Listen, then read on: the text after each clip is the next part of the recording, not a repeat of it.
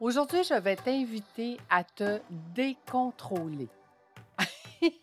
je t'explique. J'ai lu dernièrement que la performance enlève de l'empathie. Et à mon idée, l'empathie, c'est la clé du succès des entreprises aujourd'hui. Je travaille beaucoup de J'en ai trop. Ce n'est vraiment pas assez. Ce n'est pas productif. Je suis fatigué. J'ai perdu tout mon focus. La croissance va trop vite. temps, j'en ai pas. Tu es entrepreneur et au début, c'était le rêve, mais aujourd'hui, tu n'as plus de vie.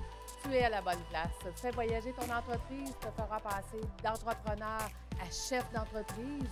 Je suis Lucie Bouchard, fondatrice de l'Académie de l'éclosion. Et ici, je vais t'accompagner avec des entrevues, des histoires. Je vais te donner des trucs et astuces. Merci de faire partie de mon univers. Je suis toujours au Je suis travail. fatigué. Je ne m'amuse. Je n'ai plus de Je ne suis plus dans ma zone de génie. Et c'est parti. Donc, je te rappelle qu'est-ce que c'est l'empathie. C'est l'empathie, en gros, c'est d'être capable de se mettre à la place des autres. Et là, quand tu es entrepreneur, si tu n'es pas capable de te mettre à la place des autres, ça va être très difficile. Donc, je te donne des exemples. Si au niveau de ton département stratégique, tu as une vision à atteindre, si tu n'es pas capable de te mettre à la place des autres pour leur partager ta vision pour que eux aussi ils y adhèrent, ça va être très difficile de travailler en équipe pour atteindre cette vision-là. Donc, tu vas toujours travailler seul pour atteindre un objectif qui devrait être commun. Quand on parle de travail d'équipe maintenant, comment veux-tu fédérer dans un but commun si tu travailles toute seule et si tu penses que tu es seul et unique à la tête de quelque chose? Tu sais, euh, dans le travail d'équipe, on dit toujours qu'il faut donner pour recevoir. Si tu donnes de l'empathie et que tu comprends ton équipe et que tu travailles avec ton équipe, tu vas recevoir un travail d'équipe. Mais tout ça, ça passe par l'empathie, l'écoute que tu as de ton équipe et de vouloir te mettre à la place de eux pour que tu puisses travailler avec eux et que eux puissent te donner. Comment veux-tu déléguer si tu n'es pas capable de te mettre à la place de la personne qui va faire le travail et de comprendre les étapes qu'elle doit faire?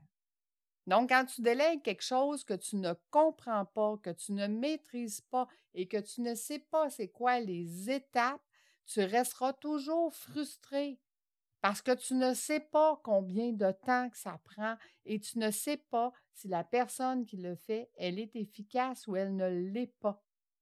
Donc, l'empathie va faire que tu vas te mettre à sa place, tu vas faire la tâche, tu vas diviser cette tâche-là en petites tâches et tu vas mettre tous les outils nécessaires pour pouvoir bien déléguer.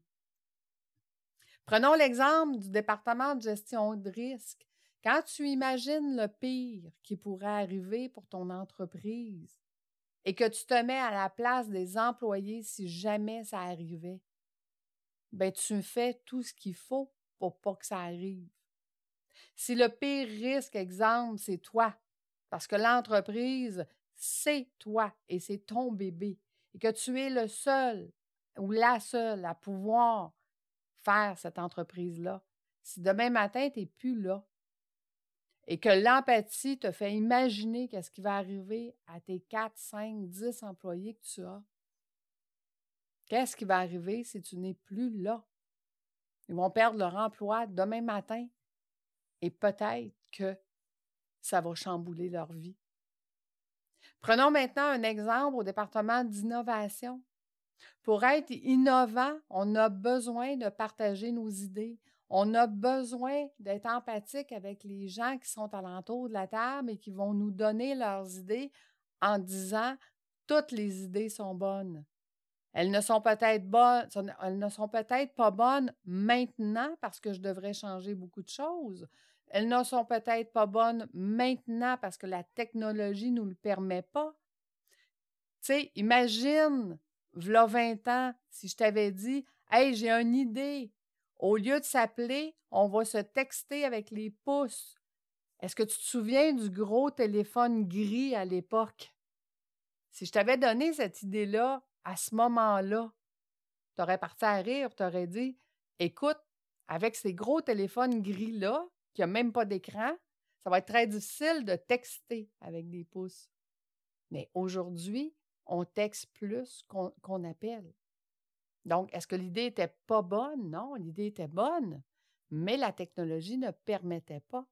Mais si je n'ai pas cette empathie-là d'écouter tout le monde et de vouloir être innovant, ça va être très difficile de faire un département d'innovation. Prenons maintenant un exemple dans le département des opérations, justement. Comment veux-tu structurer un bon département des opérations si tu n'es pas capable de te mettre à la place de ceux qui vont faire ces opérations-là? Si tu n'es pas capable de comprendre que chacune des opérations qui est effectuée, qu'est-ce que ça demande comme énergie, qu'est-ce que ça demande comme compétences, puis est-ce que tu as les bonnes personnes pour faire ces compétences-là? Maintenant, l'empathie au niveau des ressources humaines. Si tu n'es pas empathique envers tes ressources humaines, bien, je t'annonce qu'ils ne resteront pas avec toi. Surtout dans un contexte actuel où est-ce que les emplois sont faciles à trouver ailleurs. Les gens ne recherchent plus nécessairement un salaire ou des bénéfices. Ils recherchent d'abord une qualité de vie et de l'empathie de leur patron. J'avais une, euh, une, cliente dernièrement qui me disait Écoute, moi, dans mes valeurs, ça fait des années que j'emmène des plats Tupperware euh, au travail parce que j'ai le souci de la planète. Je ne veux pas, j'essaye de moins utiliser de choses qui doivent être euh, recyclées ou qui vont créer des déchets. Et là, je te pose la question, je lui pose la question, est-ce que tu l'as partagé avec tes employés? Ah ben non, ça c'est ma vie personnelle. Eh bien non. Moins tu vas avoir d'empathie et moins tu vas avoir d'humanité avec tes ressources humaines et plus tu auras de difficultés avec ton entreprise. On ne veut pas travailler pour un robot, on veut travailler pour un humain et on veut qu'il soit humain avec nous. Donc, de montrer notre vulnérabilité, de montrer notre empathie envers nos employés, c'est une des clés du succès. Là, tu vas me dire, Lucie, l'empathie en finance. Ah oui? Bien, imagine un employeur qui dit Moi, là, je fais de l'argent parce que je travaille fort. Mes employés sont bien payés. That's it. Eh bien non. Quelqu'un qui est empathique va dire, moi, je fais de l'argent grâce à mes employés. Et je vais le partager. Je vais partager ce que ça me donne comme qualité de vie et je vais partager ça avec mes employés. je te pose la question.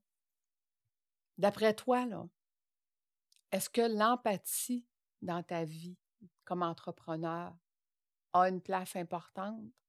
Parce que moi, je pense que c'est la clé du succès. D'être capable de se mettre à la place des autres dans chacun des départements de notre entreprise nous permet d'être plus humains et d'être plus humain nous permet d'avoir de meilleures ressources humaines. Puis d'avoir de meilleures ressources humaines nous permet d'avoir de meilleures entreprises qui performent plus et qui nous donnent plus de liberté. As-tu mis de l'empathie dans ton entreprise. Écoute, j'aimerais beaucoup t'entendre sur le sujet. Si tu veux bien me laisser des commentaires sur ma chaîne YouTube de mon podcast Fais voyager ton entreprise, je vais me faire un grand plaisir de communiquer, partager et d'écrire avec toi sur tes commentaires. Donc, si tu penses que ce podcast peut intéresser quelqu'un à qui ça ferait du bien, je t'invite aussi à le partager. Donc, je te dis à tantôt. Je m'en vais répondre à tes commentaires. Bye bye.